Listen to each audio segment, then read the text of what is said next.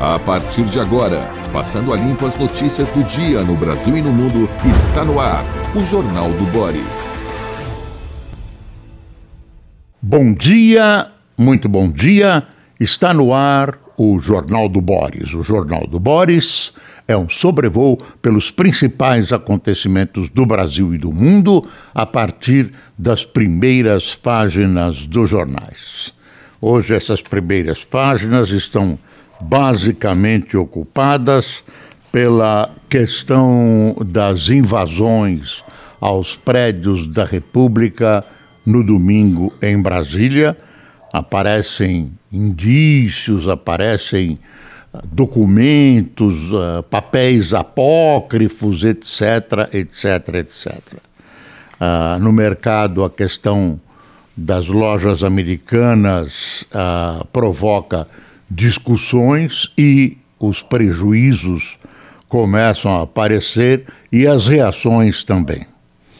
Então vamos a essas manchetes. Ah, também tem o pacote lançado pelo governo no sentido de fazer economia, de segurar despesas e de evitar uh, subsídios. Nós vamos chegar lá, uh, é complicado, mas a gente dá uma vista do que está acontecendo. Folha de São Paulo. Polícia Federal acha minuta para reverter a eleição na casa de ex-ministro de Bolsonaro. Você deve ter acompanhado. Uh, a polícia fez uma incursão na casa do ex-ministro Anderson Torres, que já estava nomeado, que já está nomeado, sob intervenção, secretário da Segurança Pública do Distrito Federal, ex-ministro da Justiça, né? Ele tinha uma minuta na casa dele, apócrifa, dizer, é um papel de computador uh, com uma ideia, né? Com uma ideia de instauração. Ele, ele estabeleceu o decreto, né? Está lá o decreto que eventualmente seria publicado, que representaria um golpe de Estado de instauração do estado de defesa na sede do Tribunal Superior Eleitoral. A medida visaria basicamente o que seria um golpe, uh, anular o resultado das eleições vencidas por Luiz Inácio Lula da Silva. A proposta previu uma comissão, diz a Folha, controlada pelo Executivo para apuração da conformidade, legalidade e legalidade do processo eleitoral, além da quebra de sigilo de ministros do TSE. O documento foi achado num armário durante busca e apreensão realizada no dia 10.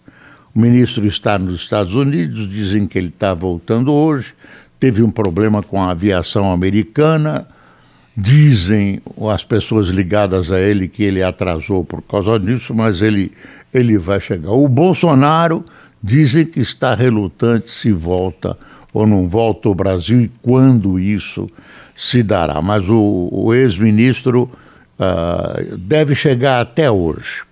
Deve chegar. Olha, uh, tem gente achando que esse documento. Uh, se é que se pode chamar de documento, esse papel, uh, tem o condão de apontar um golpe de Estado urdido pelo presidente Bolsonaro. É preciso tomar cuidado, não é assim, ah, achou um papel uh, e pronto, papel com uma, uh, um projeto de decreto, né, uma ideia de decreto. Uh, o, o papel é comprometedor se fosse comprovado que ele realmente é uma minuta. Você pode chamar de minuta. Agora, o ministro disse que não foi ele que escreveu, que o ex-ministro, né, que tudo estava num monte de papéis que seriam jogados fora, que seriam ah, inutilizados, picados, jogados no lixo, que ah, ele recebe, recebia uh, milhares de sugestões, que isso pode ser uma das sugestões apresentadas, ele se isentou. para atingir Bolsonaro, estou colocando as, as opiniões aí de juristas, estou dando uma resumida para você. A ideia uh, dos adversários do presidente Bolsonaro é que isso atinja o presidente, uh, o ex-presidente da República. Uh, isso não é fácil, porque, primeiro, o papel é apócrifo, não tem assinatura, não tem autor, não tem nada. Segundo, o ministro está dizendo que não foi ele que fez e que isso seria jogado no lixo. E, enfim, é preciso, para culpar o presidente, dizer que o presidente tinha participado da elaboração desse papel e que era a revelação de que ele tinha em mente esse tipo de decreto, é preciso provar a ligação e a legislação exige uma ligação material do papel com o presidente e isso não é fácil que pode surgir um processo, pode haver uma tentativa, a, oposição é, certamente vai procurar uma ligação do presidente com essa história, que isso complica o quadro, complica. Agora, a condenação por causa disso do presidente da República, do ex-presidente da República, é difícil sob o aspecto jurídico que eu estou então, essa história tem uh, vários caminhos possíveis e é uma grande interrogação. Não é tão fácil, é um documento. Ninguém é bobo imaginar que um documento desse na mão lá do ex-ministro da Justiça não tenha qualquer relação com o que pensavam então os líderes de, da, da cúpula do, do, da então cúpula do Palácio do Planalto, porque tem uma certa coincidência com a retórica presidencial. A gente imagina que isso possa ser verdade, mas como prova fica muito, muito, muito difícil. Então, esse é um quadro. Não imagina que, opa, pegamos o Bolsonaro. Não é bem assim. Nem com o, o Xandão. Nem o Xandão tem coragem de assumir uma posição dessa, de pegar um papel apócrifo, apócrifo, sem assinatura, e transformar numa condenação do ex-presidente Bolsonaro. Agora, quem é, é atento, uh, minimamente atento, imagina que, eu estou repetindo, esse documento podia ser uma minuta de algo que estava na cabeça daquela cúpula e também é, fica difícil imaginar, fica difícil imaginar não, fica difícil comprovar que o presidente participava ou não desse complô. Bom, o governo, o Estadão traz na sua primeira página Aqui a manchete: Lula relata desconfiança em militares e reforça. Não são poder moderador. O Lula deu uma entrevista uh, para o grupo de jornalistas ontem, todo mundo sentadinho na mesa, disciplinado, nada daqueles microfones que machucam a boca das pessoas. E uh, faz esse tipo de acusação, ele diz que a porta do Planalto estava aberta, isso prova que alguém abriu, porque o vidro da porta não está quebrado, que, eh, que as pessoas é, tiveram facilidade de entrar. Uh, de alguma maneira ele responsabiliza os militares, né? Uh, o Estadão também, nessa entrevista, questionou a falta de ajudante de ordens. O Lula diz que não vai ter ajudante de ordens militar. Todos os presidentes têm, né? Aquele que anda com alamar, assim. Presidente, o que o senhor quer? Ah, sim, está faltando papel higiênico no Planalto, vou arranjar essas coisas. E aí, o, o não, ele quer ter um, um assessor próximo, um civil e tal. E o, o, o o presidente, existe uma pinimba óbvia entre o Lula e um amplo setor do Exército. O Lula reiterou que não vai demitir o Múcio, que o Múcio, ele, enfim, o Múcio é ótimo, maravilhoso, amigo dele. E eu sempre, quando vejo um presidente ou um, um alto governante falando uma coisa dessa, eu lembro das diretorias dos clubes de futebol, quando começa a aparecer no noticiário, presidente do tal time eh, garante que técnico permanecerá. Não há nada contra o técnico. É o sinal de que acabou. Né? Que então é uma, é uma fase né, da fritura. Mas, eu não sei, setores do PT acham, isso é claro, está na imprensa, acham que o ministro Múcio é, foi leniente, chegou até a inocência, acreditou nas promessas dos invasores, de que tudo seria conduzido de maneira democrática e sem violência e tal, não sei o quê, e querem alguém mais uh, que tenha menos leniência, que tenha mais força, uh, e tem gente que acha que alguém mais forte, que tome providências mais duras, que puna, que procure punir militares e tudo isso, não é bom. Não é bom. Que a coisa é. Eu vou repetir a frase, é comer pelas bordas. A frase que está nos jornais, que eu não sei quem é o autor. Uh, gastos expressivos de Bolsonaro coincidem com datas de motocicletas. No total, em quatro anos, Bolsonaro gastou ao menos 27 milhões e 600 mil reais no cartão. Mas gastou nos dias de motocicleta, tem os gastos estranhos, padaria, não sei o quê, uh, viajou para assistir um jogo do Palmeiras, gastou 20 mil reais nessa viagem tudo.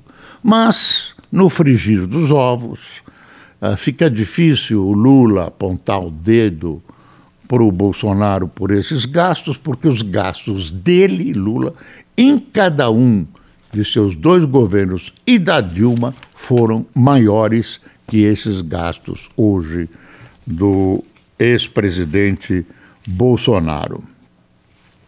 Aí vem o pacote. O que, que o Estadão diz?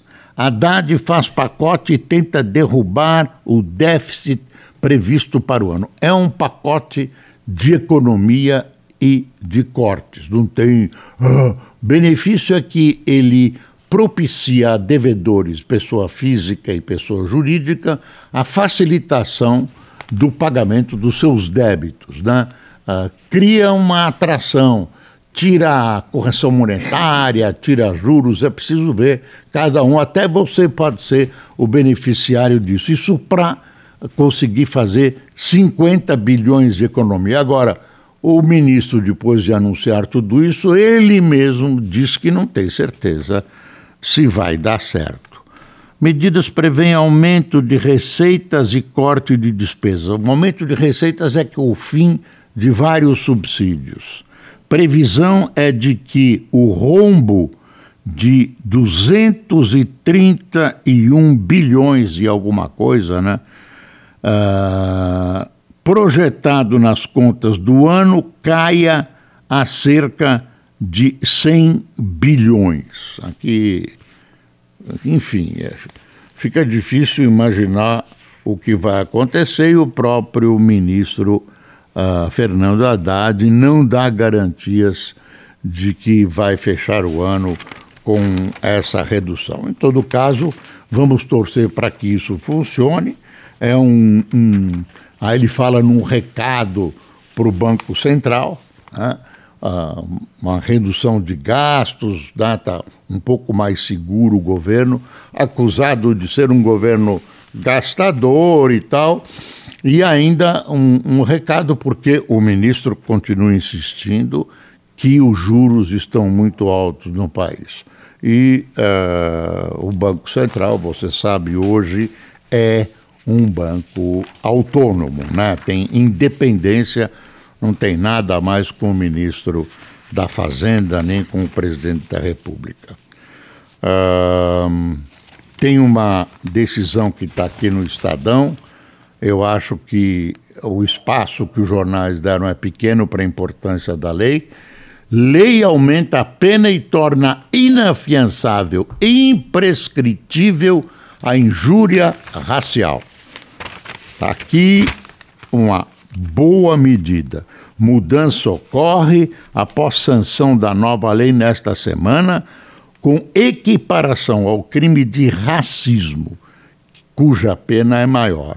O país registrou 13.800 denúncias dessa natureza ao longo do ano de 2021. O racismo é um problema grave no Brasil.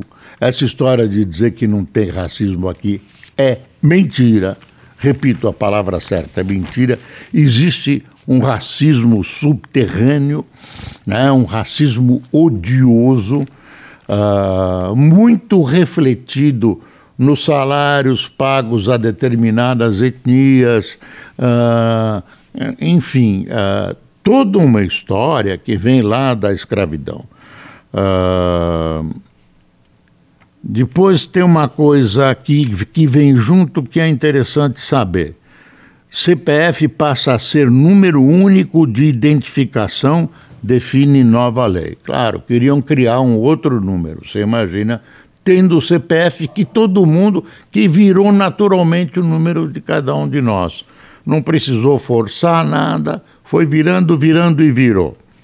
O cadastro da pessoa física passará a ser adotado como documento suficiente para identificar um cidadão no Brasil e promete facilitar o acesso das pessoas aos serviços públicos e ao cumprimento de algumas obrigações. A mudança ocorre após a sanção da lei número tal, assinada pelo presidente Lula, mas passará a valer depois de adequações. Quero saber o que, que são essas adequações. Mas é interessante, já é, já é, já é o documento de identificação. Uh, já é o documento. Você vai fazer uma compra, só CPF, por favor. O senhor quer que ponha o CPF na conta da farmácia? Eu não gosto que ponha o CPF, que o, que o, o, o poder do Estado fica sabendo de todas as doenças que eu tenho, que a pessoa tem. Por exemplo, se você tem um problema psiquiátrico, você toma um desses sossega-leão, e aí você, todo mundo fica sabendo, aí pegam lá, ah, um deputado fulano e tal, toma tal remédio, ah, toma Viagra, compra quantidades imensas, é uma coisa... Uh, também nessa história do, da reunião, o Fernando, o Fernando Quer dizer o Fernando Henrique, saudades dele, viu? O Fernando Haddad eram outros tempos. O Fernando Haddad diz que o voto desempate no CARF volta a ser favorável à Receita. É o tribunalzinho uh, uh, interno uh, que tem um conselho de administração de recursos fiscais, né? é da Receita um contribuinte pode reclamar de alguma injustiça fiscal, aí vai para esse CARF, eles se reúnem e decidem. Acontece que muitas vezes tem empate, então tinha um desempate. O desempate, segundo tinha sido estabelecido pelo presidente Bolsonaro, esse desempate era obrigatoriamente favorável ao contribuinte. Agora inverteu de novo. É favorável à Fazenda. Querem arrecadar mesmo. Eu sempre acho que a gente deve prestar atenção, porque desconfio sempre do Estado brasileiro que vive cheio de problemas e quando as coisas chegam num nível muito grave, aí aumentam os impostos. Aí vem uma história bonita, agora sim vamos aumentar os impostos e resolver todos os problemas brasileiros, blá, blá, blá, blá. Valor: pacote fiscal foca arrecadação e Haddad cita déficit de meio a 1% do PIB, né? Depois tem a coisa das, da, das americanas. Um monte de gente perdeu dinheiro. Tem esses fundos geridos pelos bancos, pelos grandes bancos, ou então que os grandes bancos aderem a esses fundos. E aí, será que você não está sendo lesado nessa história? Não sei não a repercussão das inconsistências, adoro essa palavra, inconsistências contábeis e das renúncias do presidente e do diretor financeiro da, da Americanas foi tão ruim quanto se esperava. A ação da companhia chegou a cair 80% durante poucos. Eh, na quinta-feira, um desempenho com poucos precedentes no novo mercado de 83 da 83 para uma empresa desse porte. Não é 83, é B3. Eu que estou enxergando mal aqui. Ah, não, não sei quem culpar por isso. É falta de iluminação, viu? É sua culpa. Era, não, eu que li errado, eu que li errado. Para B3, uma empresa desse porte fechou com queda de 77,33%. Numa reunião antes da abertura do pregão, Sérgio Rial, que renunciou ao posto de CEO, mas vai assessorar o principal acionista, a 3G Capital, deu pistas sobre qual será o caminho a partir agora. E vai precisar de aporte, de dívidas e tal. O Lula, segundo o valor, disse que não decretou o GLO né, para evitar golpe. O presidente Luiz Inácio Lula da Silva deixou clara ontem a desconfiança que nutre em relação às Forças Armadas. Em café da manhã com jornalistas, disse não ter decretado uma operação de garantia da lei e da ordem, GLO, que chamam de GLO, porque aí sim estaria acontecendo o golpe que as pessoas queriam. Então, isso está nas primeiras páginas. Tem aqui uma, uma entrevista do Ilan, à frente do BID, Ilan defende o diálogo e traça prioridades.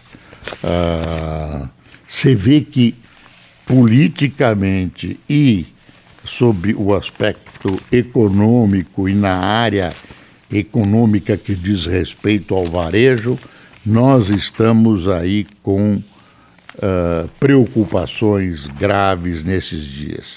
Só estou vendo se tem alguma coisa que eu esqueci de comentar. O CARF nós já falamos. Uh, tem uma, essa longa entrevista que o Lula deu para vários jornalistas, um grupo selecionado de jornalistas, uma entrevista numa mesa toda civilizada, café da manhã, tinha lá suco de laranja e tal, estava muito bonita a mesa do presidente da República que nós paga, né? Vamos ver quem tomou cafezinho conosco, o café, fique tranquilo, nós pagamos. O Jornal do Boris paga, você põe no cartão corporativo, por favor. No meu não, no Lula.